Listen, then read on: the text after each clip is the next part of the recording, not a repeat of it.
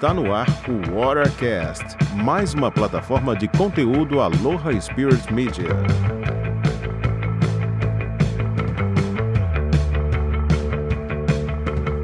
Olá, eu sou Luciano Meneghello e esse é o Watercast, o podcast Aloha Spirit Media. O assunto de hoje é o Cerrado, mais precisamente a canoagem polinésia no Cerrado. Pois é, teve gente que lá no começo do esporte aqui no Brasil levou uma canoa polinésia para bem longe do mar e levou o mar para além do sertão. Eu tô falando do Marcelo Bose. Grande prazer ter você aqui pra gente trocar essa ideia. Vamos falar um pouquinho de VA em Brasília, das tuas aventuras aí pelo mundo do VA. Um cara que tá desde o começo do esporte no Brasil, divulgando a canoagem polinésia, fazendo um trabalho muito bacana e levou VA até a Antártica, um acontecimento inédito que chamou a atenção do mundo inteiro. Mas, como dizia o filósofo, vamos começar do começo. Boa tarde, Marcelo. Tudo certo aí contigo? Boa tarde, Lulu. É, tudo certo. Tudo tranquilo aqui na, na ilha. Estamos aqui lockdown, todo mundo parado. É, mas aqui é um lugar abençoado de estar. Posso reclamar, não. E é isso. Obrigado pelo convite aí. É um prazer poder compartilhar um pouco aí da, da minha história aí na, na no VAR. Pois é. Você que hoje em dia é, já está um tempinho aí morando em Ilha Bela, desenvolvendo aí o teu trabalho com a canoagem polinésia. E bom, lockdown, quarentena, né? É bom para a gente conversar um pouquinho e distrair a mente dessa situação tão ruim de vírus aí, essa pandemia que o, que o mundo atravessa, né? Mas vamos, vamos focar nas coisas boas, né? E é bom para ouvir o podcast também e aprender um pouquinho mais sobre a nossa história, como eu vou aprender aqui hoje com você. E, cara, eu, a minha grande curiosidade é a seguinte: você é, foi uma das. Uma da, a tua base em Brasília foi uma das primeiras bases do Brasil, né? Brasília tem essa característica, né, de, de vanguarda. É, não por acaso é a capital do Brasil, né? Mas todos os acontecimentos assim, eles acontecem e acontecem em Brasília. É, como é que foi levar a canoagem polinésia para Brasília? Acho que em 2002, né? Quer dizer, tinha, tinha acabado de, de chegar aqui no, no Brasil. A Lanaquila estava dois anos só. É, é, a produção de canoas do Fábio Paiva começando ali a, a, a virar, mas a canoagem polinésia ainda era um esporte praticamente desconhecido no Brasil. Como que você tomou conhecimento e como foi levar o VA até Brasília? É bom, é, realmente é, foi aquele negócio de você estar tá no lugar certo na hora certa, né? É, eu, eu tava. Eu tinha acabado de voltar do, de um tempo morando fora nos Estados Unidos e, eu voltei em 2000. E lá nos Estados Unidos eu morei na região de Seattle, que o pessoal faz muita canoagem oceânica, né? E eu cresci é, na beira do Paranoá ali, né? Meus pais têm uma casa na beira do Paranoá. Eu me mudei para lá em 83, eu tinha oito anos de idade e logo meu pai comprou uns caiaquezinhos de surfinho, assim, sabe? Eu lembro que um era Mistral e o outro era da, da Company. É, Aquele aí, azulzinho da Mistral, eu já tive esse caiaque também. Isso, é. o meu era amarelinho. Uhum. Mas, pô, foi minha introdução a, a, aos esportes a remo, né? É, a, o caiaque realmente foi o, o, que, o elo que me ligou ao VAA.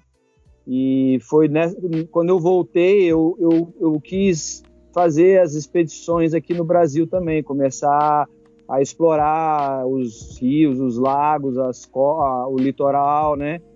E aí eu comecei, comprei um, um, um barco do Paiva, é, é, me lembro bem, era o Cabo Horn, Cabo Horn duplo, olha só.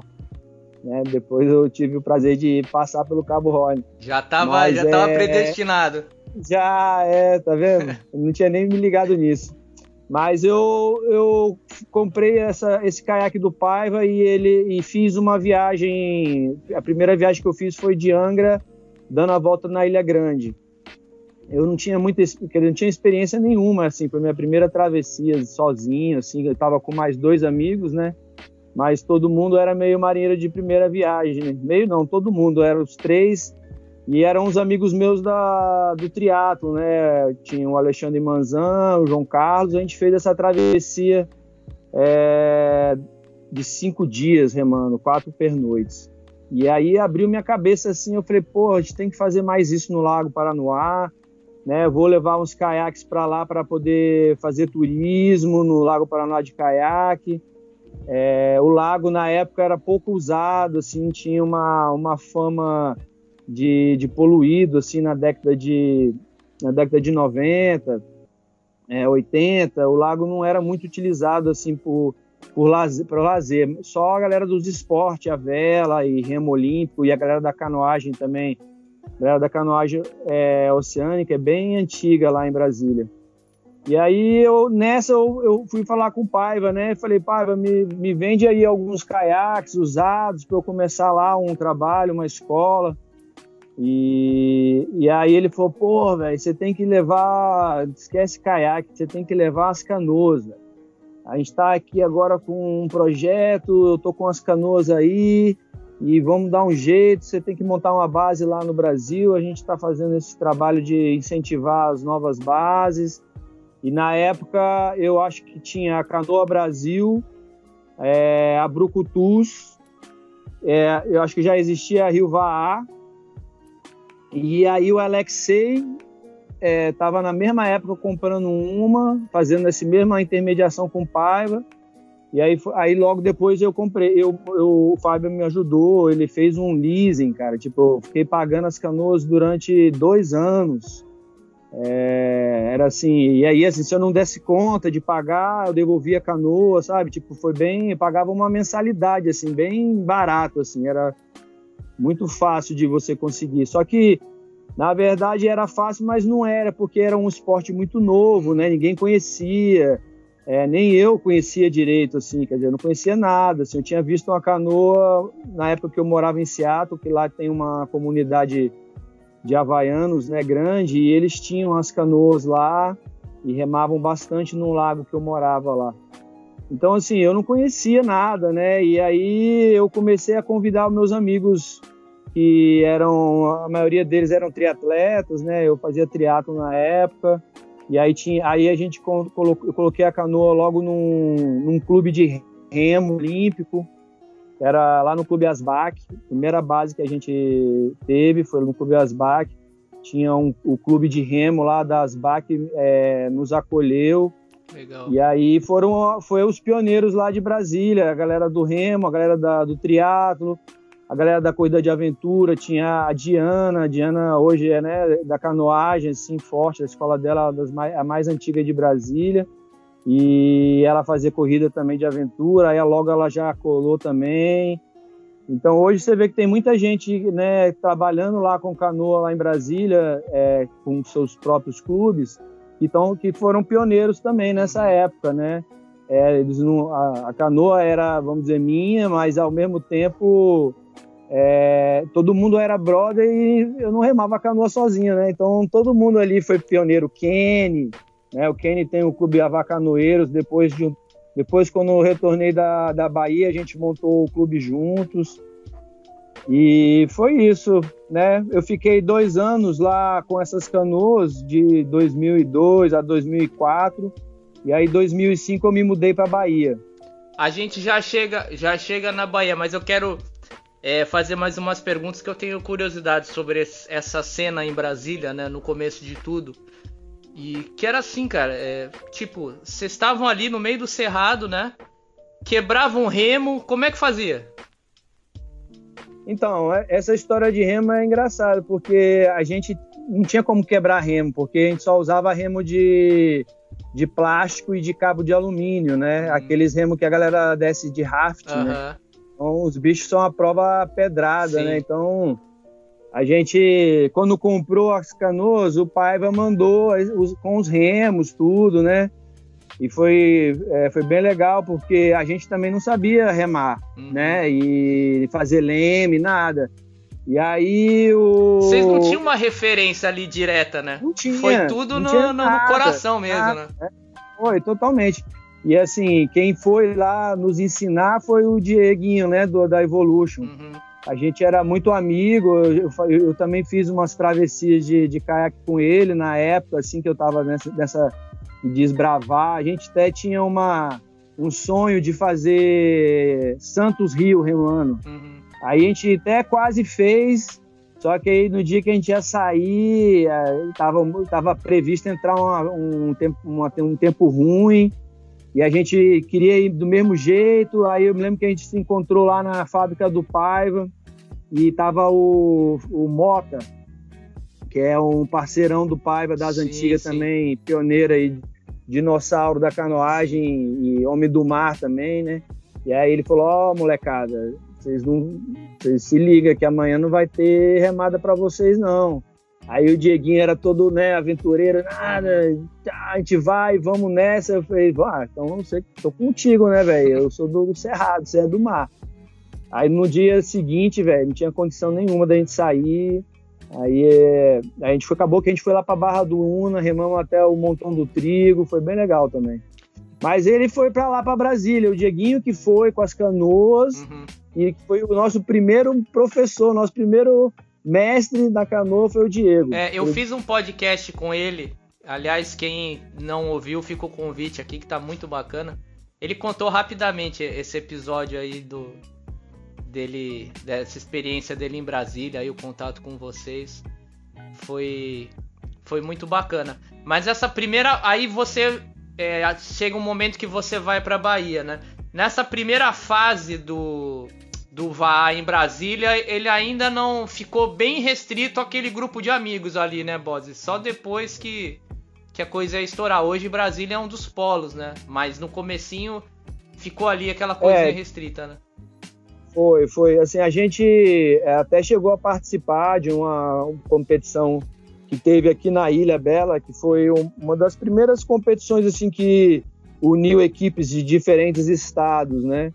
Teve o pessoal lá do, do Alexei veio, aí tinha uns clubes aqui em São Paulo já, é, é, teve a, umas equipes mistas, né? É, eu me lembro que o Mateiro já estava é, remando, a Vivi, tinha o. Eu acho que o Serginho também participou dessa competição que era uma, foi uma prova de revezamento onde é, dois, era dois, não, eram três, três tinham que ir de bicicleta, enquanto os outros iam remando. Aí parava numa praia e trocava, os caras que saíam da canoa pegava bike e ia para outro ponto de troca. Acabou que a gente não tinha os nove, a gente veio só com seis, né? Aí a gente competiu contra a galera só com seis e eles com nove, assim. A gente até que andou bem. E aí também teve essa história do remo, que a gente não tinha remo de madeira, só os remos de plástico e de alumínio, né? Aí a gente, assim, na véspera, eu, eu, eu tinha um remo de madeira que o Fábio tinha é, é, me vendido, de, só que era, assim, bem rústico, assim, né? Bem daqueles primeirão mesmo. E aí eu mandei um carpinteiro, dei um, um marceneiro fazer para mim. E aí no dia, assim, na véspera ficou pronto, na véspera daí de viajar. E a gente veio seis na caminhonete, assim, espremido, velho. E, e esses remos tinha ficado pronta a madeira, mas tinha que laminar.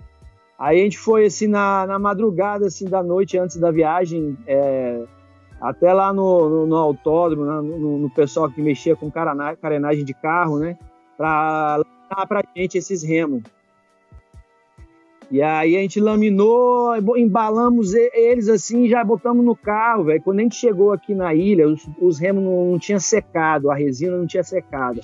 Secado, meu irmão, tudo ficou tudo grudando na mão da gente, assim, ficou.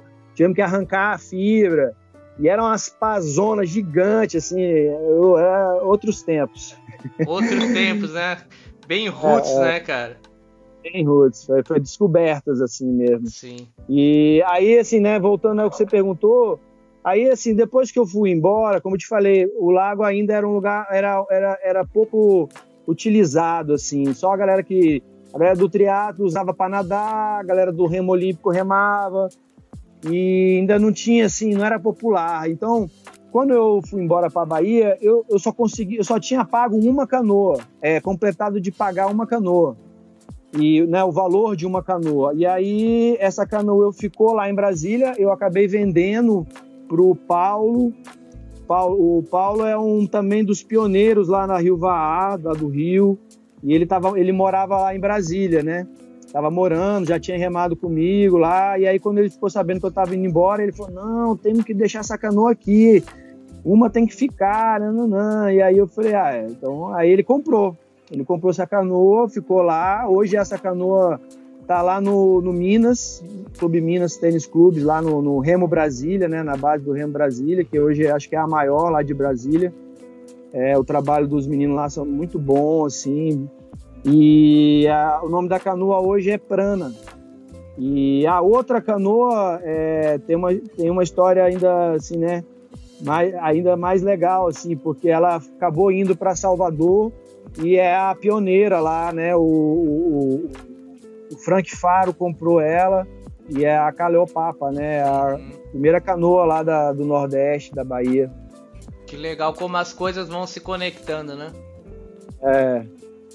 Não, e foi legal, porque um dia eu e o Frank a gente não se conhecia pessoalmente, né? A gente só se conhecia pela canoa, pelo, por ele ser o dono da canoa e eu o antigo, né? E aí uma, um dia a gente se encontrou aqui na ilha, no Aloha. E a gente, caramba, pô, você, caramba, sabe? Tipo aquela coisa que parece que a gente já era amigo há muito tempo, só por da, da canoa, sabe? Uhum. É a, é a energia, né, que tem, cara, que muita gente não, não se dá conta, mas que ela tem mesmo na canoa. É impressionante, cara.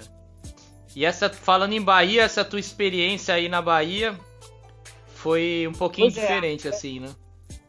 É, eu, eu acabei ficando lá, né? É, logo que eu, eu fui passar um verão e aí é, acabei apaixon, me apaixonando pelo lugar. E aí, logo poucos meses assim de estar tá lá, depois de um verão, é, o meu filho resolveu embarcar na jornada, né? Aí me fez assim ter mais certeza de estar tá lá, de ficar lá, porque eu, eu, não queria criar um filho numa cidade, sabe? Eu queria, pelo menos nessa fase inicial, tá num lugar pequeno, onde eu podia tá dando dar atenção para ele, né? Ter mais tempo assim para curtir a paternidade, né?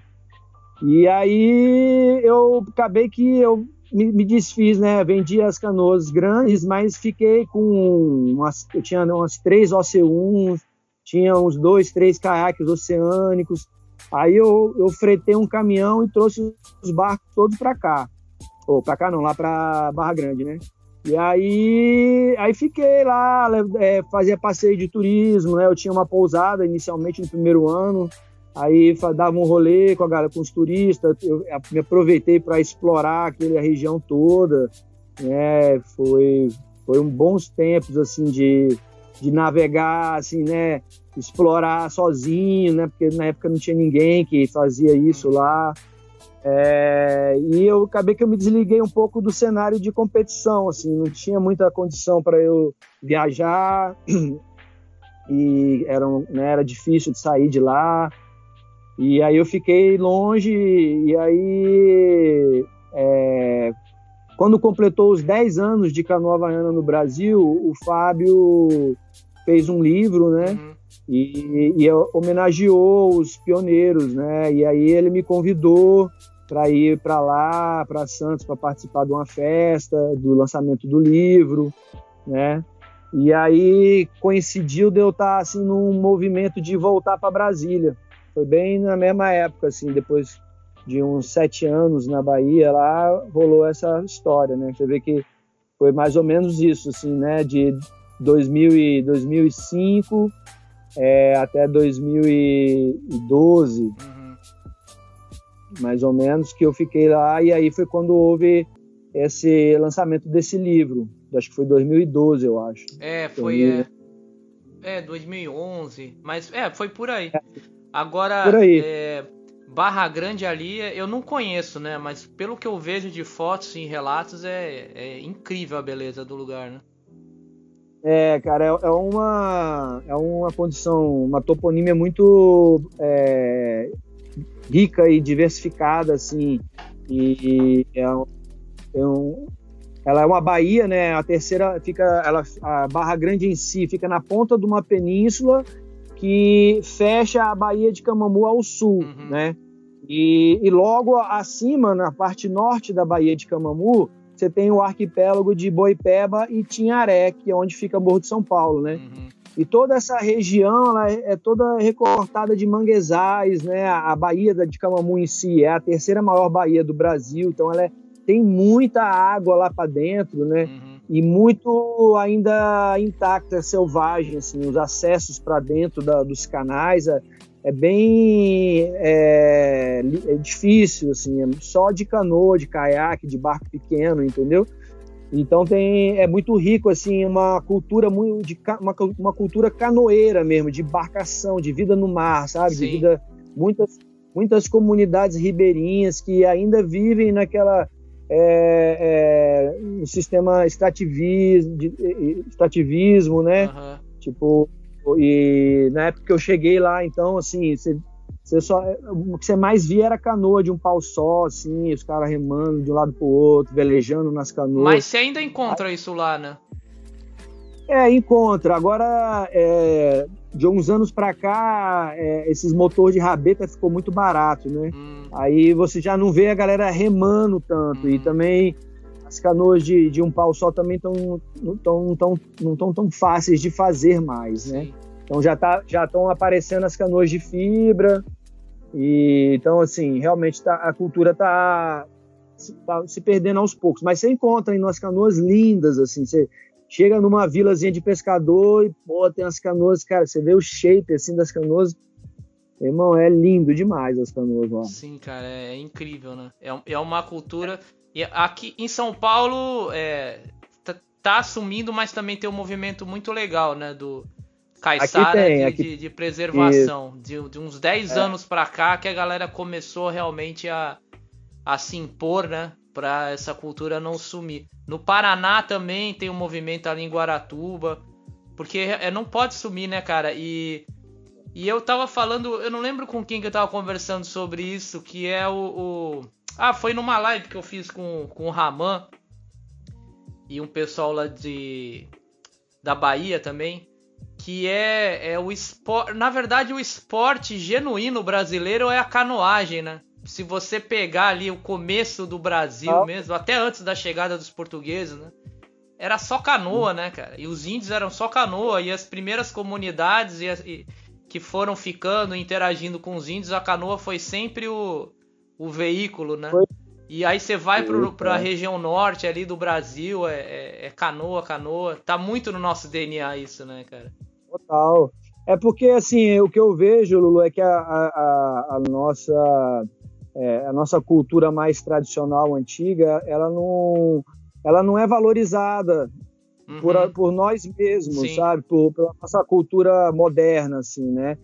A gente prefere é, cultuar e, e, valorizar a, a cultura dos outros do que a nossa, Sim. entendeu? Isso é uma, é, infelizmente é uma coisa que é, é, a gente tem que observar, sabe, para poder mudar, sabe? Porque é, eu acho legal a gente valorizar, né, e, e, e, reverenciar e respeitar, né? Só que a gente não pode esquecer do que a gente, como você falou, você, você fez uma matéria linda esses dias aí, né? do surf de canoa caiçara. Uhum, sim a habilidade, a, a, a beleza, a, a, engenharia das canoas que a, que a gente tem, a diversidade de, sabe, é, é tão rico, é tão rico que é, é, uma pena que a gente não dá o mesmo valor que a gente dá para as canoas polinésias, entendeu? Assim, mas, se gente... mas se você for traçar um paralelo, né? Isso aconteceu com eles também lá, né? No começo, quando a canoa quase sumiu, né, cara? Que chegaram os europeus com, a, com embarcações diferentes. Foi, foi um processo de resistência ali também. Acho que isso é do ser humano mesmo, né? Você vê é, o novo, acha que é, que é a novidade e, e acaba deixando de lado. Mas a gente não pode deixar isso se perder, né, cara? E essa cultura da, da canoagem do, do, Brasil é sensacional também, né, cara? É muito massa.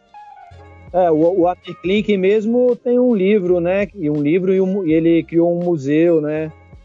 Cara, ele é, ele é louco com. Eu, eu já fui numas palestras dele assim e. E ele é louco com canoa, cara. Ele tem uma coleção de remo de, de, de canoeiro. E tem ele um tem, livro. Ele, ele, criou, ele, criou, um museu, cara. O Museu do Mar, que acho que fica em. Aí no sul. É, acho que é. Como é que é o nome? Ali perto da, do farol de Santa Marta, ali. É em. Nossa. É Laguna. Acho que é Laguna, Laguna, se não me engano. Laguna, é em Laguna. É. Tem um museu lá da, da, das embarcações das canoas tradicionais brasileiras. É muito legal, cara. Muito cara, legal. tu sabe que falando em Amir Klink, né, essa história de canoa, tem um livro dele chama Linha d'Água. E tem uma passagem do livro que é muito legal, assim, que ilustra bem isso, né? É, da, da, da, gente abre, entre aspas, subestimar, né, a canoa. Que ele, mesmo com essa paixão toda dele por canoa, ele descobriu que lá em Guaratuba, no litoral do, do Paraná, tinha um mestre canoeiro, né? Que construiu uma canoa de pau só com a característica ali de Guaratuba. E aí ele foi lá, como ele é louco pro canoa, ele foi lá encomendar uma canoa pro cara, né? Pro mestre. E aí, quando ele começou a, a cortar a canoa, ele achou a, a proa da canoa exageradamente alta, né? Uhum. E aí ele fez um comentário assim, pô, mas não tá muito alta na, na arrogância dele, assim, né? Ele já era o Amir Klink, né? Pô, mas é. o senhor não acha que tá muito alta essa proa da canoa, né? Aí disse que o canoeiro já deu nos peitos dele, ele falou, ó, é assim que eu faço a canoa. Se quiser, é assim. Se não quiser, a gente para agora mesmo. Ele falou que ficou quieto e deixou eles fazerem. Quando ele terminou a canoa, que eles foram andar, eh, remar ali pelo litoral do, de Guaratuba, de, é, de Guaratuba, quando saiu, você conhece lá, né? Aquela entrada das ondas ali, o canal é, é muito forte, é. né? É, ali a e ele falou assim: forte. a canoa ia vencendo as ondas e não caiu uma gota d'água na gente, justamente é, porque era alta. E, e, você vê que os barcos lá de. É, que você vê lá hoje, os barcos de, pesca, de pescador lá, continua com essa característica da proa uhum. bem, bem alta, né? É. é. a sabedoria, né, cara? Que a gente é. não tá no livro, aqui... tá ali é empírico de quem vive aquilo, né? Enfim. Aqui né? também, aqui na, na, aqui na ilha, né, as canoas boneteiras, elas têm a característica mais assim é, marcante é. essa proa zona alta, né? o mar também daqui também, principalmente lá do Bonete, é pesado, né? Sim, ali é sinistro. Mas bom, vamos voltando aqui, a gente vai. Mas podcast é isso, né? a gente vai conversando e vai navegando por outros mares. Mas aí, é, voltando para a tua trajetória no VAR, bom, aí você voltou para Brasília, né? Depois do lançamento do livro do Fábio, que foi também uma isso. nova fase do, do VAR no Brasil, né? Aí já estava um pouquinho diferente o cenário, ou não? Já, já tava, já tava, já tinha bastante clubes, né? Lá em Santos mesmo já tinha, acho que já bem mais clubes. Acho que o, na época, é, eu acho que o Felipe já tinha, o Poseidon já tinha, é, eu não lembro direito, assim, mas já tinha bastante clube, já tinha a SAMU, que eu me lembro que é, a gente competiu, né? é, eu e o Paulo, esse cara que tinha comprou minha canoa, é, ele, a gente montou uma equipe. Hum. Ele convidou quatro, quatro remadores da Rio Vaar, é, que eram o Máximo, o Chinês, o Jorge e o Reginaldo. Só fera. E, é. E na época a Rio era, essa equipe era muito forte, né? melhor era junto com a SAMU, eles brigavam feio, assim, era uma equipe muito forte. E aí o, eles, os quatro toparam vir, e aí juntou eu, os dois meninos lá do, de Brasília, o, que são do Remo Olímpico, o Pedro, que já foi da seleção brasileira de remo, e o Digão, e o Paulo, e aí faltava um, e a gente também precisava de um leme, porque a gente lá do Cerrado não sabia fazer leme no mar, né? Aí eu falei com o nosso amigo Diego. Aí o Dieguinho foi de Leme também. né? A gente ficou com uma equipe super boa, assim, né? apesar da gente não ter experiência, não treinar muito, a gente né, tinha os meninos lá do Rio, sinistros, os caras já eram top. Tinha o Dieguinho no Leme e o Máximo no Leme, que são, eram, são sinistros, né? O Dieguinho conhecia muito de mar, né? Conhece, né? Uhum. Mas na época o moleque era sinistro. Ele, ganha, ele, era, o, ele era o campeão de OC1, assim, né? A gente teve uma vez que teve uma prova em Maresias, que foi o lançamento das primeiras OC1s aqui, né? Do Brasil. É, é, o Fábio tinha conseguido fabricar quatro, que era a cópia da Hurricane, né? E ele levou lá para Maresias num campeonato de surf que teve. O, o campeonato era patrocinado pela Nova Skin, Uhum. Era um campeonato dos Legends, tinha várias, várias provas de surf, né? De, de, de longboard. E aí teve essa demonstração de canoa.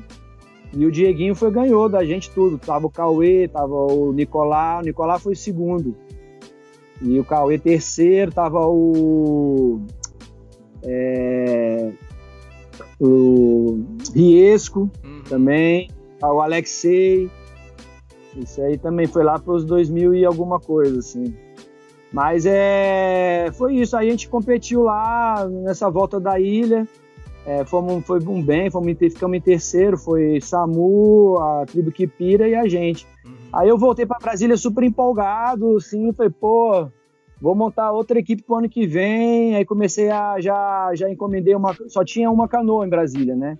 E aquele negócio, uma andorinha não faz verão, eu fiquei na vontade. Na época eu já estava começando a.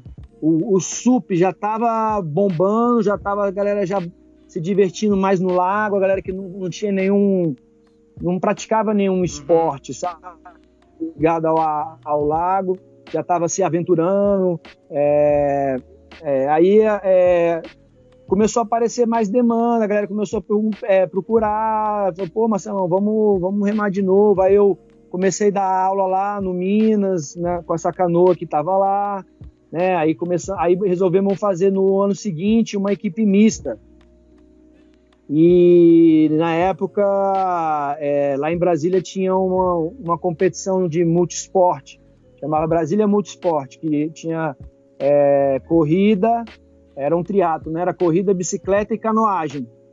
E essa, essa competição foi bem popular, assim, e aí a gente, eles patrocinaram essa equipe, né, e foi, é, tinha uma galera muito boa, que até hoje, né, o, o Guilherme Pau, a Camila Nicolau, que são referência aí da corrida de aventura do mundo, né, os melhores aí do mundo, e tava o Rafael Maia, já tava. Ele tinha acabado de fazer a, a volta da ilha de Floripa com o Goraeb. Não sei se você lembra disso aí, das antigas sim, também, sim, do, começo, do começo do stand-up, assim, também. Né? Os caras, os malucos foram lá e.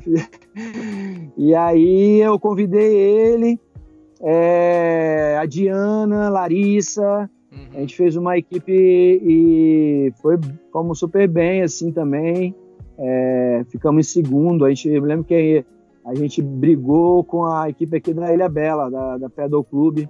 A Andréia tava, né? Legal. Forte, Marcelo Dias, é, o Marcão, foi massa, assim, foi maior experiência para a gente que estava né, retornando, começando, na verdade, né, no mundo assim do VAR competitivo, né? É, a gente, porra, via essa galera e, né, que a gente ficava assim, amarradão, assim, tipo. É, pra gente era muito diferente, né, Lulu? A gente. Você falou lá no sertão, não é sertão, é cerrado. É cerrado, né? é. É depois do sertão uhum. ainda. É, mais Mas... para dentro. e, e realmente pra gente vir remar no mar sempre foi algo é, é, de muito desafio, não só né, era um desafio de chegar aqui, que era difícil pra caramba, todo mundo viajar, né? É, 1.200 quilômetros aí para qualquer litoral, litoral mais próximo do Brasil. Então, é, e aí toda a dificuldade de, de, de, remar no mar. Então a gente, quando começou a participar das competições, a gente começou a aprender muito, né? é, pô, o chinês, o Jorge, é, pô, o tanto que eu aprendi com esses caras nas competições, né, que a gente correu junto no, no, no Brava A, é, e todas as competições que, a gente, que eu vinha com os meninos lá de Brasília também, que aí a gente começou depois, é, a gente começou, quando montou o clube mesmo, assim, a gente começou a vir nas competições no Brasileiro. Então, assim, cada viagem, cada campeonato era um pouquinho de aprendizado, né? Porque é muito diferente de você remar no, no lago e você vir remar no mar, né? Uhum. E, então, é, foi assim, Lulu, foi aos pouquinhos, essa galera toda, sabe, que, é, que foi pioneira lá em Brasília, né? Como eu te falei, eu não, não remava sozinho, né? Então, tem muita gente ali das antigas que foram responsáveis para o que é Brasília hoje, né? Tanto é que. Sim. Eu acho que esse boom do stand-up paddle que teve lá em Brasília ajudou também, né? Ajudou muito, muito, muito. Realmente trouxe muita gente que não remava, que não, não tinha coragem de ir no mar ou no lago, entendeu? Tipo, achava o lago sujo, achava que o lago ainda era sujo, entendeu? E o stand-up realmente deu essa popularizada. É, e, e, aí mais pessoas começaram a procurar canoagem, né? E, e aí quando eu quando a gente quando eu resolvi é, realmente que eu fiquei quando eu voltei para Brasília, Lulu, eu, eu, não eu não via a Avaá como um meio de, de, de vida, assim, saca? Eu não eu já tinha tentado uma vez, né, nessa, nesse início, assim, que na verdade eu não fazia só isso, mas eu achava que era isso, era muito difícil, era muito pouco, pouco interesse e tal, né? E, e aí quando eu voltei para Brasília, eu não via, eu via isso como um lazer, né? Como uma brincadeira. E aí depois de assim esses dois anos tá lá em Brasília e ver a demanda, a galera procurando e tal, é, eu, eu, conversei com o Kenny e com a Vanessa, a Vanessa Soares, hoje aí, né, campeã brasileira. Eu falei com eles, eles remavam comigo lá no, no, em casa tal. A gente montou na, no ano seguinte, né, da BMS, a gente montou uma outra equipe. E, na verdade, a Vanessa já foi nessa, nessa equipe também da BMS, o Kenny também. O Kenny, ele, o Kenny tá dentro desde o começo. Todas as equipes que eu participo, que eu fiz, assim, né? Essa que a gente veio para Ilha Bela, o Kenny tava comigo também. E é, a gente montou o, nessa época. Eu nem falei, né? O nome do, do primeiro clube lá de Brasília chamava Canoas uhum. Havaianas do Planalto. Hum. Legal esse registro. É, nos Havaianos do Planalto. E aí a gente tinha o nome de guerra da gente era os avacanoeiros. Porque a gente, os avacanoeiros é a etnia que, que vivia na região ali do, do Planalto Central, entendeu? Ali da região da, da, da bacia do Rio Maranhão, do Rio Tocantins. Era a maior etnia do nosso Brasil Central, assim. E os avacanuis eles foram é, praticamente extintos, né? E tem uma história é, bem é, conhecida, assim, né? Porque foi tida como extinto e depois de alguns anos uma família reapareceu e, e hoje eles têm a, a, a, o território deles é lá na região da Chapada dos Veadeiros. Ah, que é. massa. E e aí a gente, nessa, nessa segunda etapa, né, na, na, segunda fase da, da canoa, quando a gente resolveu realmente montar um clube, e a gente é, chamou de Avacanoeiros do Paranoá. E aí hoje o clube é tocado pelo Kenny, né, depois de um tempo, uhum. assim, a gente junto, é, a gente começou a crescer demais, assim, tipo, de um, um verão de dois clubes em Brasília passou a ter cinco. Assim, tipo, a galera que remava a Diana, o Rafael Maia, é, todos eles resolveram comprar um canoa e montar um clube. E aí foi realmente na hora que deu o boom, porque é, lá no clube, da, no nosso clube a gente é, conseguia dar é, atender 20, 30 pessoas, né? Quando esses outros clubes se formaram, cada clube desse passou a ter 30, 40 pessoas, entendeu?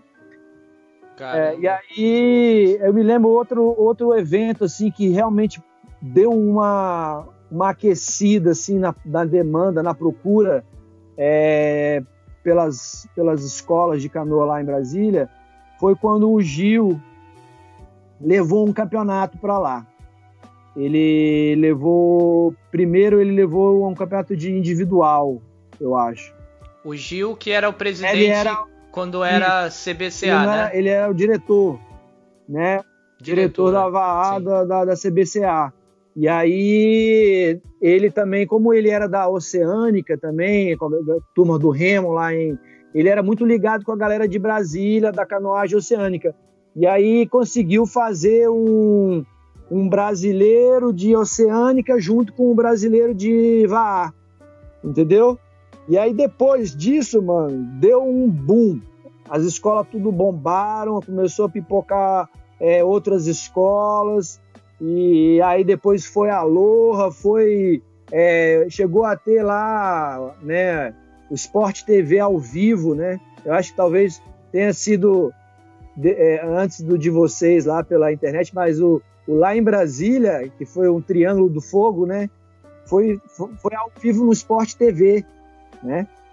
Essa foi, foi um marco assim também, que foi, foi o Cara, co como os eventos são importantes também, né? Pra, pra, pra fomento, ah. né, cara? É, muitas vezes a galera não se dá conta disso, né? Da importância que tem um evento para fomentar Nossa, velho. Eu me lembro quando foi o primeiro Aloha lá para Brasília também. Nossa, velho. Tipo, a, a galera, assim, os clubes bombavam, a galera treinava com mais vontade, sabe? Tipo, uhum a galera se envolvia muito mais, né? Sabendo que tem um, um evento para participar, uma, uma competição para ir. E realmente, cara, o, o, Gil, ele. Gil daquele jeitão que ele é, ele sempre fala: é, eu, eu fui o, o que fez o boom Brasília. eu falei: é, foi mesmo. Tu foi o cara, né? Porque quem, imagina. Pode falar. Imagina, velho, tipo, a comunidade do VAR no Brasil, todo mundo no litoral e você convencer essa galera de ir lá pro meio do, de Brasília, andar 1.200 quilômetros levando uhum. canoa. Tipo, isso não, nunca que a galera ia aceitar isso, sabe? Tipo, realmente. Cara, tipo, e realmente é, é um levou. remarkable. É, é, um feito. Porque a gente, a, a gente tem. A gente enxerga a história muitas vezes olhando a nossa realidade de hoje, né? Mas se você volta pra, Pra essa época, é. né, cara, o cenário era diferente, é, né? Muito diferente. Porra, convencer a galera pra ir pro centro do Brasil e pra remar de canoa, Os cara. me xingaram aqui, queriam. Eu falei, ó, oh, vocês estão na minha casa, não me xinga não. é, não, mas, pô, foi realmente, assim, foi incrível essa, esses eventos deram, foram um pontapé, assim, na, deram um boom mesmo. Sim, fizeram Brasília ser o que é hoje, né? Um é. dos polos, né, é. cara, do Brasil. Ninguém discute isso, cara. A força que tem o VAR aí e os atletas que saíram daí também, né? É impressionante. É. E Cara, e hoje você tá em Ilha Bela, né? É, hoje eu tô em Ilha Bela. Graças a Deus eu tô é, aqui realmente é, desde essa primeira vez que eu vim para a Ilha Bela, que competi de canoa nessa prova que o Paiva fez, é, eu fiquei encantado com o lugar, assim, realmente. Aqui tem uma energia é, bem diferente, né? Quem, se, quem se conecta com a energia aqui da ilha é, sabe, Sim. e assim, eu me conectei na primeira vez que eu vim, e todas as vezes que eu vinha, principalmente, acho que todas as vezes que eu vim para cá era pro Aloha. Então, assim, realmente, como você falou, o, o evento, né, o Aloha, é, realmente, para mim, foi é, um condutor, assim, da minha vida, assim, porque é, eu, de tantas vezes que eu vim aqui para Ilha Bela, cada vez que eu vinha, eu sentia mais essa energia. E eu vinha para fazer o Aloha. Uhum. Então, assim, eu vejo o Aloha é, não puxando o saco do, do, do, do João, eu não, não, preciso, mas assim, é, como você falou, os eventos eles são muito importantes porque eles fazem a gente se motivar, né? Faz a gente conhecer novos Sim. lugares e criar uma relação com os outros lugares. E para mim foi, eu vejo que foi um grande incentivador de eu, de eu estar aqui hoje, porque foi de tantas vezes eu vi aqui que eu falei, pô, eu quero, eu quero morar aqui, eu quero, sabe, é, ficar aqui. E aí, assim, teve alguns fatores que, que influenciaram, né? Um deles, assim, eu realmente, depois que eu voltei do Tahiti, eu fiquei, né? Teve a, a última vez que eu fui, eu fiquei 50 dias lá. E eu tive uma experiência assim bem mais íntima, né, com a vida, é, o dia a dia das, dos, das pessoas de lá, da galera que rema, e eu senti assim né, essa, essa ligação do mar, né, como é, ela é forte. E eu estava em Brasília já há cinco anos depois que eu tinha voltado da Bahia, né, então eu já estava é, eu ia para o mar direto que eu ia vinha competir de canoa e mas eu sentia falta de estar no dia a dia do, no mar, sabe? De estar, de ter essa vida, né, próxima, né? E aí eu, eu, eu vi assim que era o momento de eu né, sair fora de Brasília. E aí o primeiro lugar que eu resolvi ir foi para Barra Grande, que eu tenho uma casa lá, né? Então eu é um lugar que eu me sinto super bem também. A comunidade lá é assim, é, parece que todo mundo é uma família só, sabe? Eu, eu sou super é, bem recebido lá na minha casa, assim. Na verdade, eu sinto que lá é minha casa, assim, sabe? Eu tenho uma ligação muito uhum. forte com, com, com, Barra Grande. E aí eu fui para lá e aí fiquei, era final do ano, fiquei alguns meses, assim, de, do verão. E, e aí eu fiquei até a Semana Santa, assim, quando eu voltei para Brasília, eu senti a falta de estar tá com meu filho, né? E aí eu eu estava decidido a morar na Bahia, assim, ou no mar, né? E eu, eu só que eu uhum. eu falei, eu fiquei sentindo falta assim de estar tá com ele e vi ele lá nos, nos videogames, sabe? Tipo, sem ter sem sem ter, sem ter a mesma oportunidade do que eu estava tendo de estar tá no mar, de estar aprendendo com o mar no dia a dia, né? E, aí eu falei, porra, cara, eu tenho que, eu tenho que arrumar um jeito de levar o Rudá para o mar também, porque é, eu acho que é o mar é uma escola não é fundamental, mas é muito importante para quem tem a oportunidade de, de crescer na beira do mar, vivendo, né, o que seja, surfando, remando, pescando. É um baita de um professor, é uma, né? É uma escola muito rica. E eu, e eu queria muito que de dar essa oportunidade para ele, né? Ele estava é, com 14 anos, 13, 14 anos, e aí eu, eu sabia que era uma fase importante na vida dele, né? Estava terminando o segundo setênio, indo para o terceiro setênio, que é uma fase de transformação, né, Lulu? Sim, a gente já passou por isso, a gente sabe Sim. o tanto que é, é marcante essa fase de adolescente, né? E aí eu fui negociar com a mãe dele, né? E aí a mãe dele falou, não, Barra Grande não dá, Barra Grande é, é muito pequeno, é, não tem escola boa, é longe, é difícil de chegar, né? E aí eu fiquei com isso na cabeça, né? Falei, pô, aí é, eu consegui levar ele na época para esse essa viagem lá que foi o mundial no Tahiti, né? Ele teve eu consegui, ele ficou com a gente comigo lá nesses 50 dias no Tahiti e o Paulão, né, o Paulo dos Reis ficou lá com a gente também.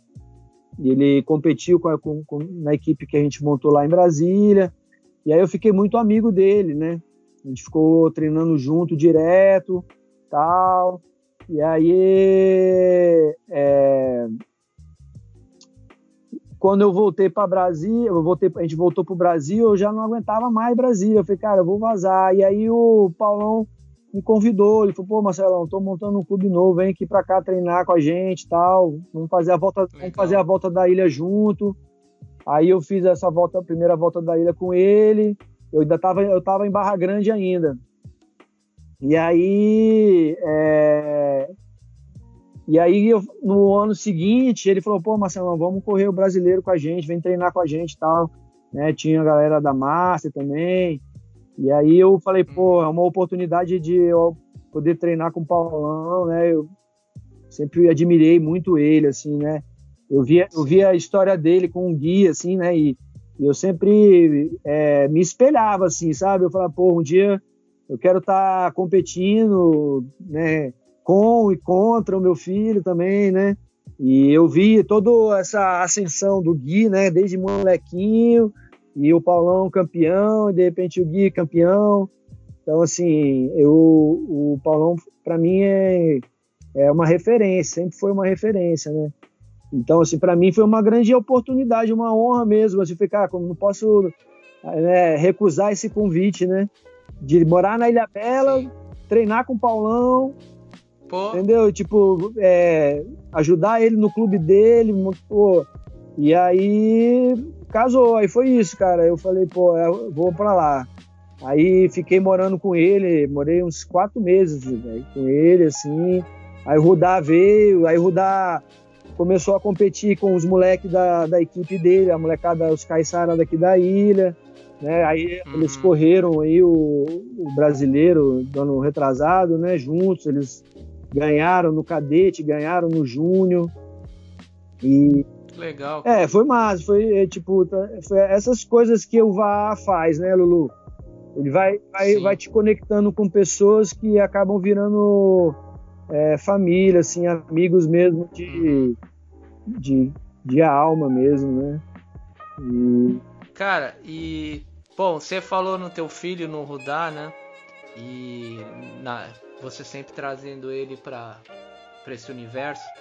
E aí isso me remete à, cereja no bolo aqui da, da, nossa conversa de hoje, né? Que foi a viagem que vocês fizeram para a Antártica de, de VAR. Foi um acontecimento histórico, não só para o Brasil, como para o mundo inteiro da, da canoagem polinésia, né? E, cara, queria que você contasse um pouquinho de, dessa, dessa expedição, essa aventura incrível aí, é, o que, que te, mais te marcou, né? Como, como é que surgiu essa ideia e, e, que tal essa experiência, né, de remar com teu filho naquela, naquela condição, né? É, bom, vou, vou começar pela, pelo começo, né? Da onde surgiu aí, né? É, é aqueles negócios de, de momento, né, Lulu?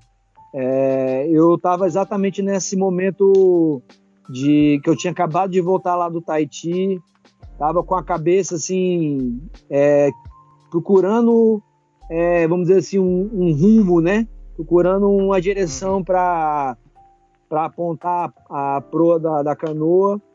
E, e aí eu fui assistir uma apresentação de fotográfica de um grande amigo meu, o João Paulo Barbosa, e, e, ele é um apaixonado pela Antártica, ele já foi umas oito vezes, e, e ele tinha acabado de voltar de lá e fez uma apresentação das fotos e, e aí a gente ficou conversando depois, assim, foi uma coisa assim que me moveu muito nesse dia, porque eu estava assim bem é, procurando, querendo viajar, sabe, querendo expandir os horizontes. E aí eu fui nessa nessa nessa apresentação e aí meu, meus horizontes se abriram, assim, se, se expandiram de uma forma é, incrível e dentro de uma sala, dentro da na cidade lá no Cerrado, sabe, tipo caramba, velho, que poder que é isso, né? Que é a, a fotografia e a contação de história, né? Assim, a pessoa é, saber contar uma história e você ainda poder ver imagens incríveis do lugar. E aí isso, pô, me moveu muito, assim, sabe? caramba, eu preciso fazer alguma coisa, preciso fazer alguma coisa extraordinária, vamos dizer assim, né? Do que para mim era o normal ali, tá no dia a dia, em Brasília, remando no Paranoá, que era incrível, tinha uma, uma condição, uma qualidade de vida incrível também. Mas eu tava precisando de, de algo a mais, sabe? Eu tava assim, sentindo isso na, na alma. E aí esse amigo meu que é um cara incrível, assim, falou para mim, pô, Marcelo, por que, que, a gente não vamos levar uma canoa para Antártica? Vamos remar na Antártica. A Antártica tá, precisa, precisa de, de, de ser conhecida de formas mais é, genuínas, sabe? De forma mais pura. Uhum. É, a gente precisa fazer projetos mais artísticos, de aventura, para as pessoas conhecerem. É, a Antártica não é só base científica, base militar. É, tudo que a gente vê da Antártica é isso, né? E a Antártica tem uma vida própria, tem seres incríveis, é, tem uma história incrível da humanidade que é pouco contada, pouco conhecida, né? E esse amigo meu, ele é um, ele é historiador, formado em história e ele é, ele é um apaixonado. Então ele conhece muito da história da Antártica. E aí ele foi me me falando, eu, e aí ele falou, pô, a gente tem que resgatar um mito polinésio que tem, que os, não, não foram os, os, europeus, ou os americanos, ou os russos que foram os primeiros a navegar lá, não. Os primeiros a navegar lá foram os polinésios.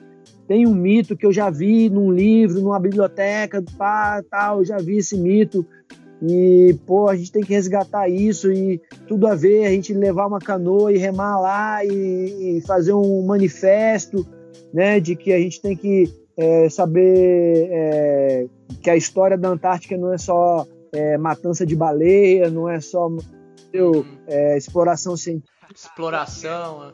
E assim, eu fiquei doido, né? Falei, pô, massa, mas você, como é que a gente vai levar uma canoa? Pra, como é que a gente vai remar na Antártica? Você tá maluco? É frio pra caramba. Eu falei, não.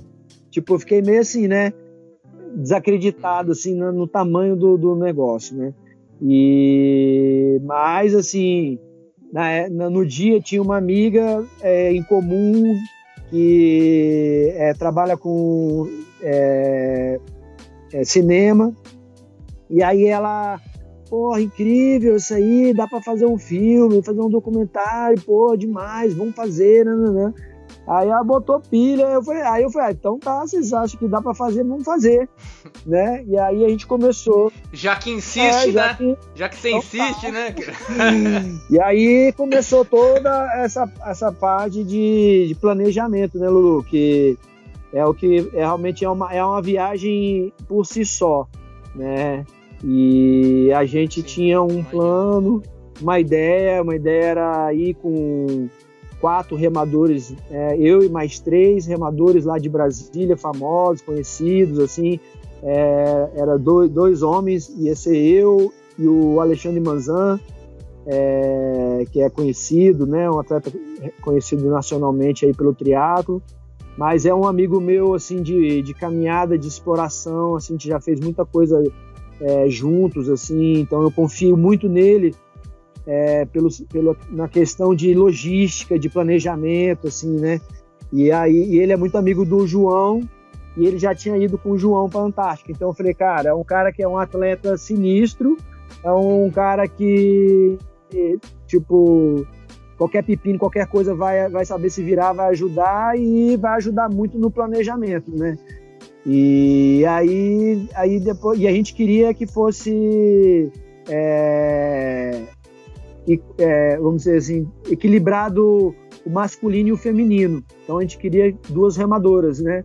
Aí, é, já de primeira, assim, eu pensei na Diana, porque a Diana também é uma amiga minha das antigas, guerreira, é, exploradora, é, sinistra, também é outra que eu eu vou para qualquer lugar com ela. Ela fala, Marcelo, tem uma, vamos para lá, eu vou, porque é, eu confio plenamente na capacidade dela de planejamento, de tudo. É, e, e aí a gente chamou também a Renata, Renatinha, que remava com a gente. Porque, Lulu, era, é, uma, é uma, uma parada dessa, é uma parada que você tem que pensar bem é, quem você quer estar tá junto, porque você fica. É, agora a gente está vivendo essa, esse momento de confinamento, né? Acho que todo mundo está podendo sentir o que, que é ficar próximo de uma pessoa por muito tempo, né? Mesmo que seja pessoas uhum. da família, você chega uma hora que você, Sim. né? Tem que, tem que ter um espaço, né? E aí você imagina, uhum. você tá num veleiro por um mês né, no, confinado num espaço muito pequeno, reduzido, limitado e no, numa situação muito é, extrema, né? Muito extremo, né? Sim. E, em várias situações e que você é, precisa confiar na, na, no emocional da pessoa, não só no físico, né? Uhum. Você tem que, Sim. pô, você sabe, não, essa pessoa não vai chegar lá e vai querer voltar, entendeu? Tipo, dá peito. Pois Sim, é, porque não tinha essa, é, os lugares que a gente foi, teve lugares que a gente foi que se tivesse algum problema, é, ia demorar provavelmente semanas para alguém chegar, entendeu?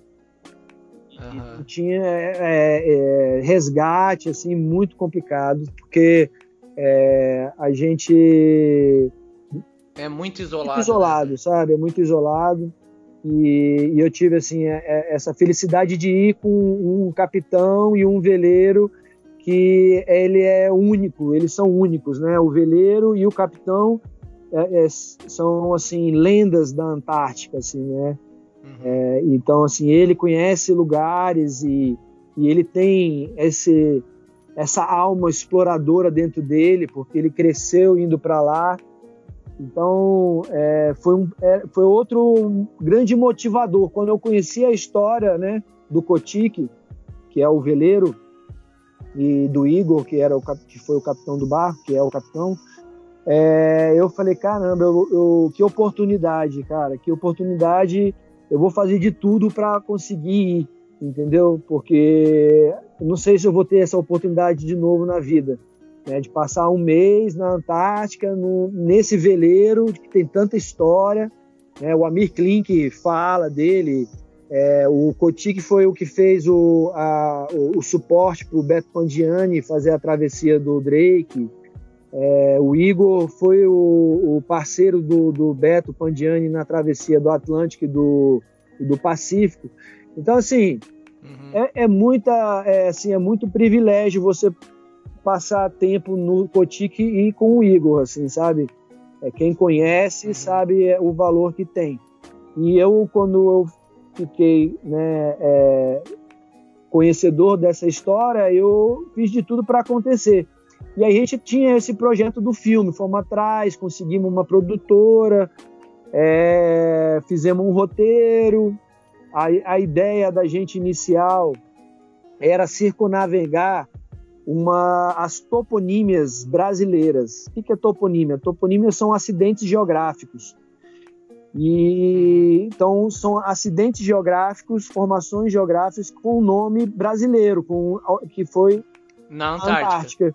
Que é isso, a história que não é contada, sabe? A história do Brasil que não é que não é homenageada, não é honrada, sabe? E isso tudo me motivou, porque eu falei, cara, vamos contar essa história, né, cara? Pô, essa galera que foi homenageada merece esse reconhecimento. Porque quem deu o nome para esses lugares foram os primeiros exploradores lá da Antártica e reconheceram né, a, a, o apoio que eles tiveram para essas primeiras explorações lá da Antártica, da Antártica. Então, aí lá tem as ilhas Pernambuco, tem as ilhas Sampaio Ferraz, tem as ilhas Cruz, é, tem o, e vocês conseguiram remar por todos Não, esses. O projeto era fazer isso, né? E, e aí é, a gente infelizmente não conseguiu verba para bancar o, todo o projeto, sabe? Tipo uhum. o veleiro, equipe é, de filmagem, né? A gente não conseguiu a grana. E aí é, o, o capitão ele trabalha com isso, ele faz charter lá para a Antártica, né? E ele uhum. precisava, ele não podia deixar de ir, e aí ele falou: oh, Marcelo, eu, eu vou então é, começar a oferecer para outras pessoas tal. Eu falei: não, beleza. Aí ele falou: oh, mas se você quiser ir ainda e quiser levar uma canoa menor, quiser levar uma canoa de um e remar lá. Porque a princípio você estava pensando em levar uma OC6. Ia levar uma OC4. Iam ser quatro remadores. Tá. E, tá, tá. e aí é, Aí ele falou, ele falou isso para mim, né? Ele falou, pô, aí eu, eu já tava desanimado, né? Chateado de não ir e tal. E aí é, eu dei uma despertada, comecei a pensar, e aí eu pensei no Rudá. Falei, pô, velho, levar o moleque. Aí eu levo o, uma V3 e remo eu, ele e o João, né? Meu camarada, a gente vai, vamos dar o um rolê lá, ver o que, que a gente faz. Sim. E aí foi, aí começou a saga da V3. Porque como, onde é que eu ia arrumar a V3, com, né? Como que eu ia embarcar essa V3? Como que eu ia levar essa V3 lá para Ushuaia, né? Porque é de lá que a gente saiu, né? E aí eu eu conhecia já o Luciano, já admirava o trabalho dele, ele sempre que ele tinha as ideias, ele me, me procurava, perguntava o que, que eu achava, o projeto da V3 mesmo, ele é, a gente trocava várias ideias e eu admirava muito assim o, o, a canoa, né? E aí eu falei com ele, eu falei, pô, Lu, eu tô precisando de uma canoa para levar para Antártica, tu não consegue não para mim? Aí ele, oh, como é? É, velho. Pô, lógico, meu irmão. Tu vai levar, tu tem que levar a minha canoa. Eu falei, pô, então vamos agilizar aí. E aí ele, vamos, vou fazer uma canoa especial para você. Aí ele, meu irmão, aí, coincidentemente, o veleiro, o Potique, subiu pro Brasil para fazer uma reforma lá em Salvador.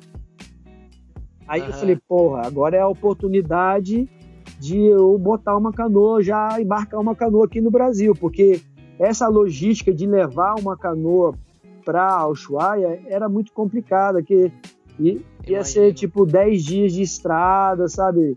Ia ser meio inviável, assim, né? E aí eu falei, bom, pintou uma oportunidade. Aí eu falei, Lu, quando, quando é que você arruma essa canoa? Ele, ah, tá quase pronto. Pô, aí o veleiro saiu de Salvador, e, e fez escala em Ilha Bela. E eu já estava morando aqui. E aí eu, Lulu, preciso da canoa, e aí a canoa não ficava pronta, não ficava pronta, não ficava pronta. E aí acabou, velho, que olha que só que loucura, assim, né? Tipo, essas coisas. Ele acabou vindo para cá, trouxe a primeira canoa que ele construiu, a primeira canoa que saiu do molde, é a Nuterê. E aí que é a, a ave viajante, né? Foi ele a, primeira canoa que ele fez, o primeiro nome que ele deu. Sim. E, é, e aí ele me deu essa canoa, velho. Ele falou, Marcelo, tu vai levar a Manuterê, você sabe que essa canoa ela tem um significado diferente para mim e tal. Ela foi a primeira Sim. canoa que eu fiz, a primeira canoa que eu tirei do molde. Eu falei, pô, Lulu, pô, eu participei do batismo é, dela. Eu falei, velho, essa canoa ela vai ser, ela vai fazer história, velho. Ele, pô, tenho certeza. Aí e é isso, velho. Hoje, hoje eu tô assim.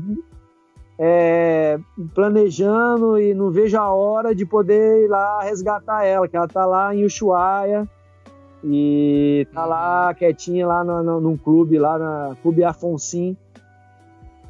Uhum. E logo mais a gente vai fazer uma coisa por lá e resgatar ela. Agora, essas remadas ali na, na Antártica, é, roupas. Que, o que vocês usavam de roupa? Vocês usavam aqueles trajes, é, né? É, então, aí é, eu comecei a pesquisar tudo isso, né, Lulu? Assim, é, o capitão mesmo já tinha me alertado, ele falou, oh, Marcelo, vocês vão ter que ter roupa seca, né, que chamam dry suit, né? É, dry suit, isso mesmo. Aí tem vários tipos de dry suit, tem dry suit para mergulhador, tem para surfista, tem e tem os uhum. próprios de canoagem, né? É, nessa região do norte, da, é, do hemisfério norte, é, que é da onde surgiu os caiaques, né? É, o pessoal rema muito lá, né? Na região do nórdica, Sim. Canadá, Groenlândia e Alasca. Alasca então, né? assim, tem um equipamento próprio para remar Sim. nessas condições, né? E, e aí nas pesquisas que eu fiz, eu até li um livro muito legal que o João me emprestou, de uns de uns caras da Nova Zelândia que fizeram uma, uma trip irada de uns 300 quilômetros lá na Antártica, totalmente autônomos, assim, sabe? Eles desembarcaram lá num barco, ficaram lá navegando durante um mês e foram resgatados por outro barco já em outro lugar. Uma viagem louca, uhum. assim, tipo, os caras muito loucos. E, e, e, aí eu peguei muita referência de equipamento, né, que tinha que levar e tal. E aí é isso, aí é, é, você usa essa roupa seca, né, ela tem uma vedação no pescoço e nos punhos, Sim. né, e no pé é uma botinha de... de, de é, não é nem neoprene, é borracha mesmo, porque tem que ser impermeável. Né? É, eu andei pesquisando, é um outro, é um outro tipo de, de borracha, é, né? É tipo uma Porque não, você não pode ficar não úmido, pode né, molhar, né? Não pode molhar de jeito nenhum. E, e aí eu, eu, E essas roupas são caríssimas, né, Lulu? Então ainda tinha isso. Onde é que eu vou arrumar essas roupas? Como eu vou arrumar essas roupas? É, e aí começou a saga das roupas, né? Aqui no Brasil não se compra, não, ninguém fabrica, tudo importado. É, tudo custa mil dólares, mil libras. Nossa, imagina hoje com dólar a seis reais, cara. Meu é, Deus do céu. É, aí aquelas coisas do, do, do, do, destino, né? De você estar tá no lugar uhum. certo na hora certa. Tô eu aqui no Proa, é, trocando ideia com um camarada aqui, o, o Dr. Rony. Ele é remador de caiaque oceânico, morou muito tempo na Argentina e ele tinha um traje desse, encostado no, no armário. Caramba. E aí ele, não, eu te empresto, eu tenho um irado, top, vou te emprestar, você vai usar. Pronto, arrumei um. E aí tinha que arrumar três, né? E uhum. aí é, comecei a procurar, perguntei pro Rony, comecei a é, ver, ver, amigos dele na Argentina, em Ushuaia, o pessoal que faz, pratica isso aí, isso lá, né, essa canoagem é, por lá, aí neguinho, pô, essa época é um equipamento muito caro, a gente não, não empresta, não aluga, não consegui ninguém lá para me emprestar nem alugar, e aí consegui um aqui com o Fux, que é um grande é, é, remador de canoagem oceânica, um professor, ele, é, ele é o único é, brasileiro com, que, que dá o curso né, da ICAA, lá, da Associação American Association. O Fux, ele, ele é baiano, né? O Fux? Não, é, o Fux esse... é. Ele acho que ele é do sul, mas ele mora aqui no interior de São Paulo. Ele. ele ah, tá. Não, ele é daqui então. de São Paulo mesmo, interior de São Paulo. Mas ele é o, ele da canoagem oceânica é o cara, assim, no, na América do Sul. Ele, ele corre a América do uhum. Sul toda dando cursos de, de, de, técnicas de segurança de canoagem oceânica, assim, sabe? É muito, muito bom o, o, o, método, porque é um método criado lá na, na, na, Associação Americana de Canoagem, né? Então eles são muito detalhistas, assim, tem muita coisa é, ligada a travessias de canoagem, né, de caiaque. E, mas é isso, aí ele, ele tinha um e ele me alugou, consegui uma com ele e o Igor tinha uma outra lá que coube no Rudá. Aí consegui as três. Caramba. E aí comecei, a, uma roupa era uma das coisas, né, que, tinha, que eu já tinha resolvido, só que eu tinha, a minha preocupação era as mãos, né, porque em ambientes frios o, as extremidades é o mais problemático, né? É, é, você vê nessas nos acidentes que tem na, no Everest e tal, normalmente a galera perde uhum. dedo, perde nariz, perde orelha, porque Sim. é na, na, nas extremidades do corpo que o sangue circula menos, então é, geralmente é onde se congela primeiro. E aí eu estava muito preocupado com essa questão do, da mão, é, não, não conseguia comprar é, um equipamento apropriado, uma luva apropriada. É, na canoagem oceânica de, de, de, polar, assim, né, eles usam um, um, um equipamento que fica preso no remo, chama PUG. Então, ele tem um EVA e tem a, toda a outra camada impermeabilizante. Então, é, só que eles, como a, no, no, caiaque você fica com o remo preso o tempo é. inteiro, é. É, é o negócio consegue ficar fica lá e beleza. Agora, na, na canoa, tinha que ficar trocando, não, não servia. Sim. Aí eu falei, cara, fui no. Acabei indo lá no. Na Decathlon. Aí procurei lá as luvas de escalada no gelo. É, aí eu comprei lá umas, umas duas, três pares de luvas diferentes e fui, velho. E aí lá foi, nosso, foi o nosso limitante maior, foi a, a porque uhum. depois de um tempo a luva é, molhava e, e, aí a mão começava a do, é, adormecer e aí tinha que parar para é, que já era princípio de congelamento, né? Começava a doer, sabe? Aí você, a gente tinha que abortar as remadas. Cara, é, é uma realidade que a gente não faz nem ideia assim, né? É, um ambiente que a gente. É. Aqui no Brasil você não, não, faz ideia do que é. Não, realmente é, tem que, assim, essa viagem a gente foi de uma forma bem é, controlada, sabe? Cuidadosa. A gente não, não fez nenhuma remada assim de, de sair para longe do veleiro, assim, tipo, uhum. é, porque a gente estava aprendendo, né? Conhecendo a Sim. região, conhecendo o equipamento. E num lugar que não pode haver a menor falha. Erro, é, né? Se a gente virasse lá é, e, o, e o veleiro não resgatasse a gente em 10 minutos, mesmo com a roupa seca, a gente entrava em hipotermia. Então, assim, é realmente. E é isso, assim, se acontece um acidente, você não tem como ser resgatado, entendeu? É muito isolado.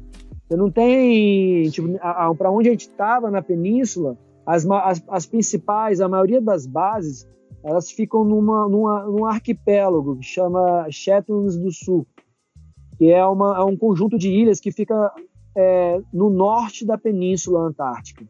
E é onde fica a maioria das bases, a base brasileira, tudo. É, a gente foi muito mais ao sul, sabe, Lulu? Tipo, foi eram dois, três, quatro dias navegando para a gente chegar lá na, na, nessas, nessas ilhas, entendeu?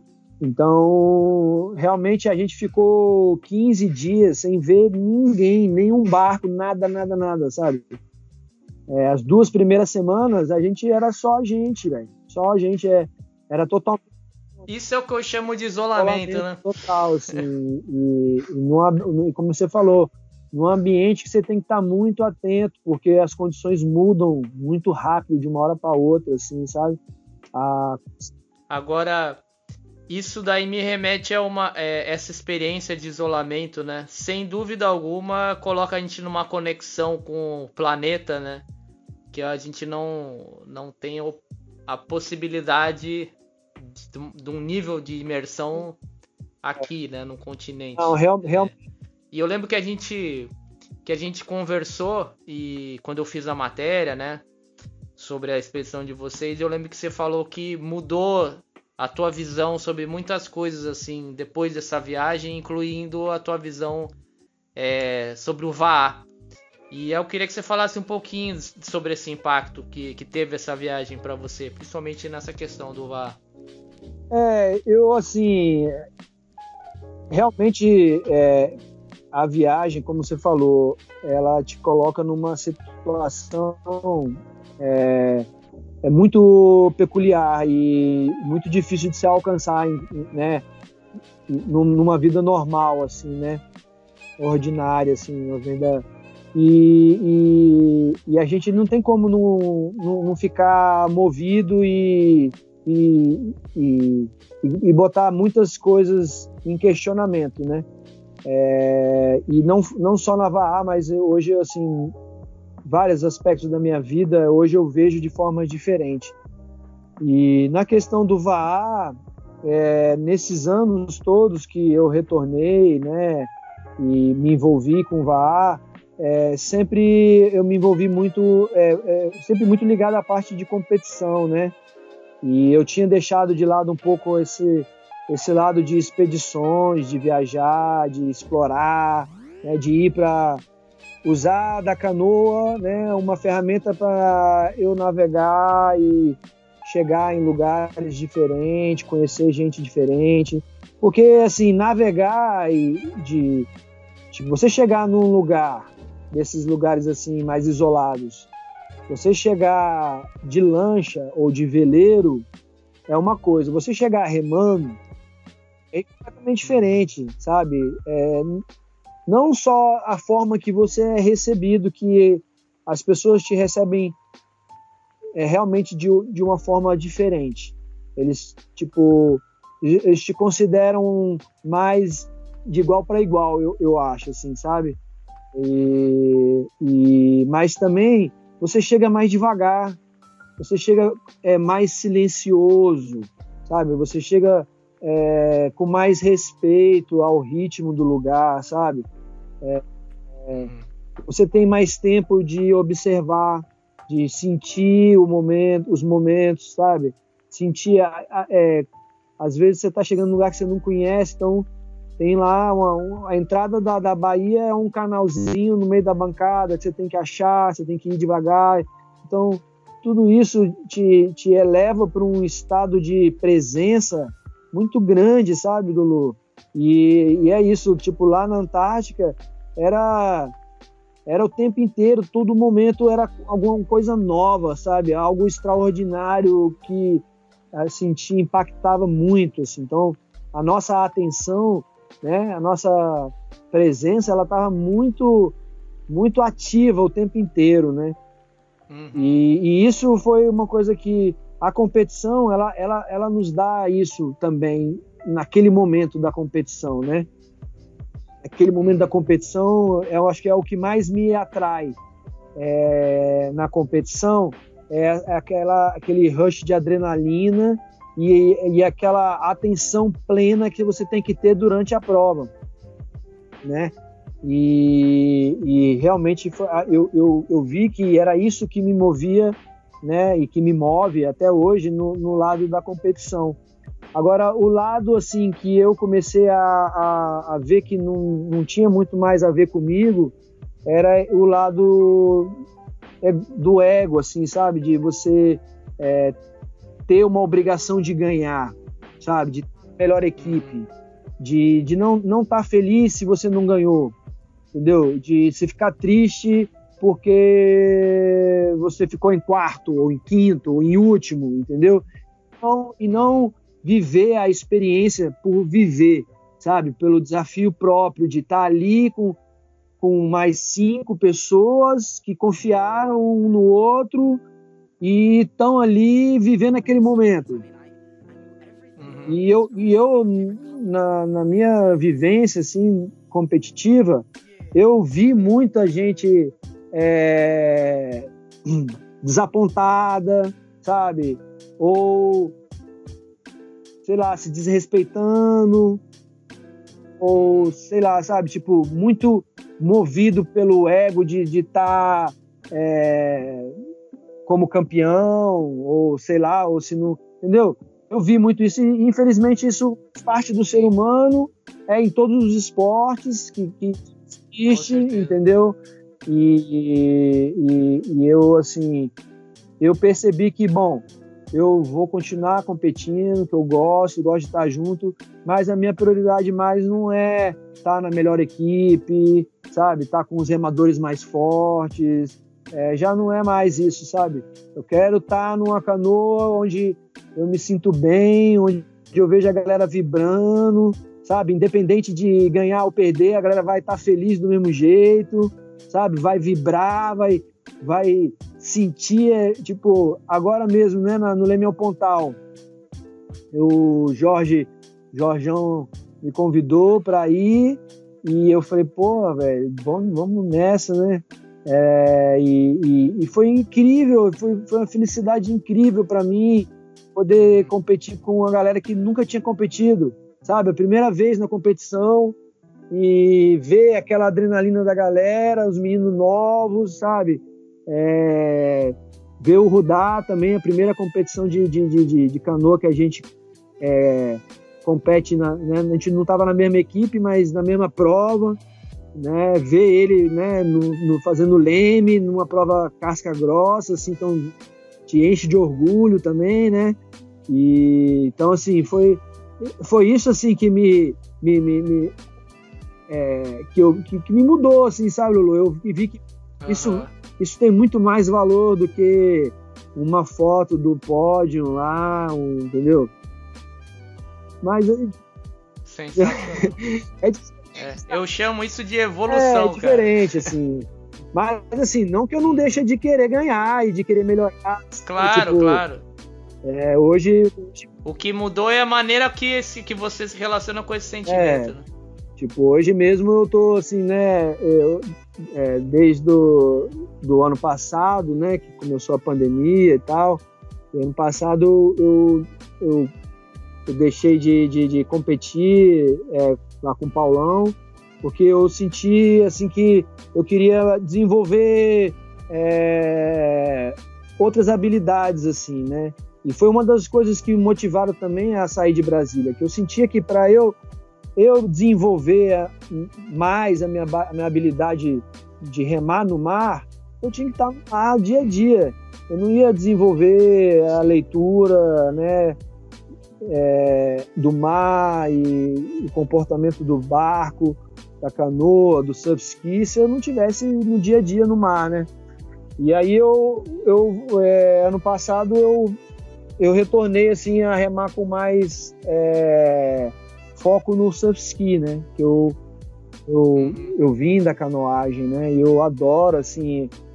E, e aí eu, eu falei, bom, eu quero eu quero remar num, num nível bom, né? Vou me dedicar. E aí, assim, isso, aí eu continuo com essa gana, assim, que não, quero remar bem, Sim. quero remar junto com os melhores. E, e, então assim, mas é isso, como é um desafio novo, assim, eu tô né, buscando um novo aprendizado, sabe, um novo desafio e comecei. Ah, isso é legal. É, esse, cara, esse é ano eu comecei também agora é, no K1, tô treinando no K1. Ano passado eu fui super bem na, na Oceânica. Aí agora, esse ano eu resolvi é, e também é uma coisa que eu sempre tive vontade de, de, de aprender e de, de, de, remar bem é, no K1. E esse ano eu vou competir também na, nas provas de velocidade da canoagem aí. Maravilha, cara. Pô, tomara que essa situação de, de pandemia melhore, as vacinas cheguem logo para a vida voltar ao normal, né, cara? Bom, a gente a gente está com quase uma hora e meia de, de podcast, batemos o recorde aqui. E. Pô, mas é, vou te falar, passou muito rápido mesmo e tem tanto assunto ainda pra gente conversar, é, falar da tua experiência no Tahiti, enfim. Mas já fica aqui um convite para um, um próximo podcast que tem muito assunto ainda pra gente conversar. Pô, ô Boz, eu quero agradecer muito aí teu tempo, tua disponibilidade. Vou dar esse espaço agora para você é, passar teus contatos aí pra galera que quiser saber mais sobre teus trabalhos aí, tuas atividades em, em Ilhabela, enfim, o espaço é teu, meu amigo. Valeu, Lulu, brigadão aí, foi um prazer enorme, assim. É, é sempre bom, né, a gente conversar e resgatar, né, porque senão fica meio perdido na memória, a gente Sim. vai conversando e vai lembrando dos acontecimentos. E realmente, para mim, é, toda essa história, né, é, foi muito marcante na minha vida, assim, né? Então, eu tenho, tenho gratidão aí de você ter me convidado, porque me ajudou a relembrar e resgatar essa história. E, cara, é, eu tô aqui na ilha, é, tô, eu tô dando aula no PROA, uma guarderia que tem aqui, de, que é mais focada no, na canoagem, no surf ski. É, quem quiser vir, a gente tem equipamentos muito bons para do iniciante ao avançado, né? É, eu tenho V1 também, a gente tem OC1, OC2 e eu tô com as canoas também do aula de OC6 aqui também. E não estou muito focado na competição, assim, o, né, tanto é que eu nem montei um clube, assim, na verdade, é uma outra coisa, assim, que eu é, fiquei um pouco, é, vamos dizer assim, é, esse lance de clubes aqui no Brasil é, ficou tem muito tem um lado que eu não curto muito que é um, como se fosse time de futebol, torcida de, de futebol, uhum. sabe? E é, muitas vezes separa mais do que une. entendeu? E uhum. para mim não tem nada a ver, a canoa não é isso, né? E, e então, assim, eu optei em não criar um clube, criar é, é, só um centro onde as pessoas podem remar de, do que quiserem. E, e, e, e, como eu, assim, curto todos os tipos de, de embarcação, eu, eu, eu, quero incentivar as pessoas a, a, experimentar outras, outras embarcações também, entendeu? E o surf ski é um, para mim, é, é, é, o barco mais incrível. Assim, sou apaixonado pela V1, né? É, para mim a V1 e o surf ski são os dois barcos mais é, incríveis, interessantes e desafiadores, assim, né? remar. Uhum. E mas o surf ski ele, ele é muito eficiente, né?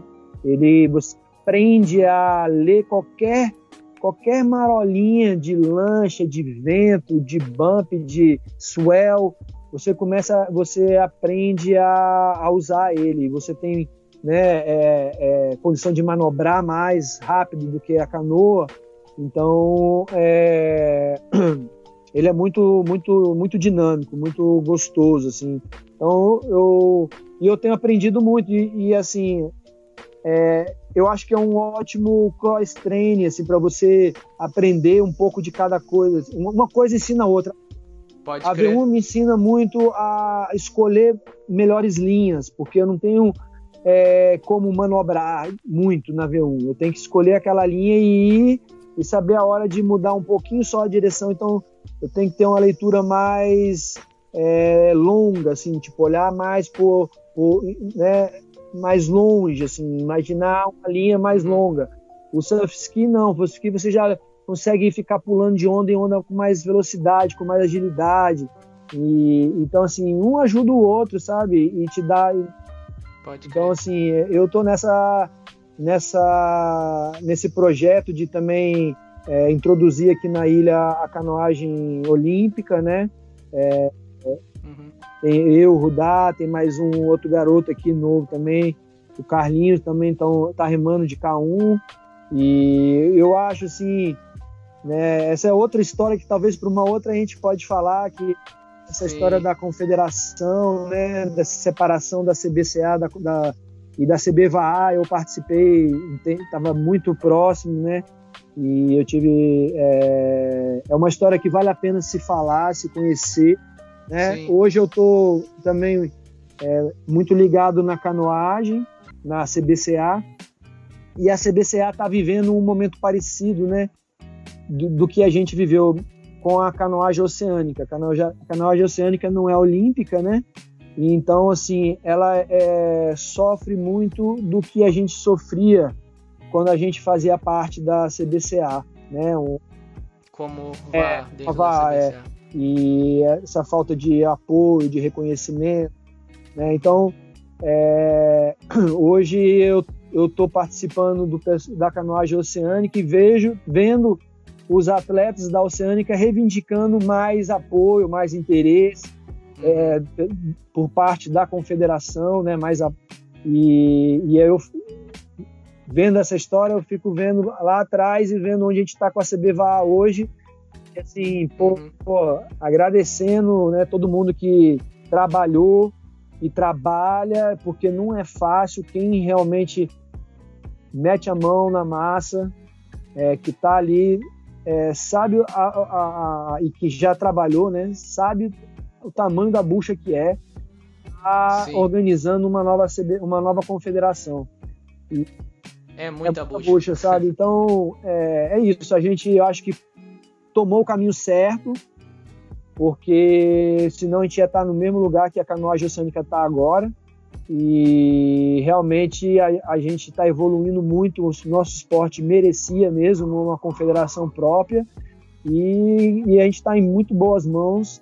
A galera que está tocando aí, eu, eu tenho plena certeza de que são pessoas muito comprometidas, né? E competentes e estão fazendo o melhor uma pena a gente não ter tido o campeonato ano passado e esse ano ainda. E, mas é isso, paciência, a gente com certeza vai, vai ter oportunidade de remar né, de novo, juntos, e, e, a, e, vamos ter ótimos campeonatos. E é isso. Vamos se ver na água com certeza brevemente, não é, Lulu? Com certeza. Cara, mais uma vez, obrigado aí e já tá, já tá o compromisso de um, de um próximo podcast contigo aí. Obrigadão, viu, Bozi? Tamo junto, um abração aí. com Deus. É isso, galera. E esse Watercast fica por aqui. Até a próxima. Aloha!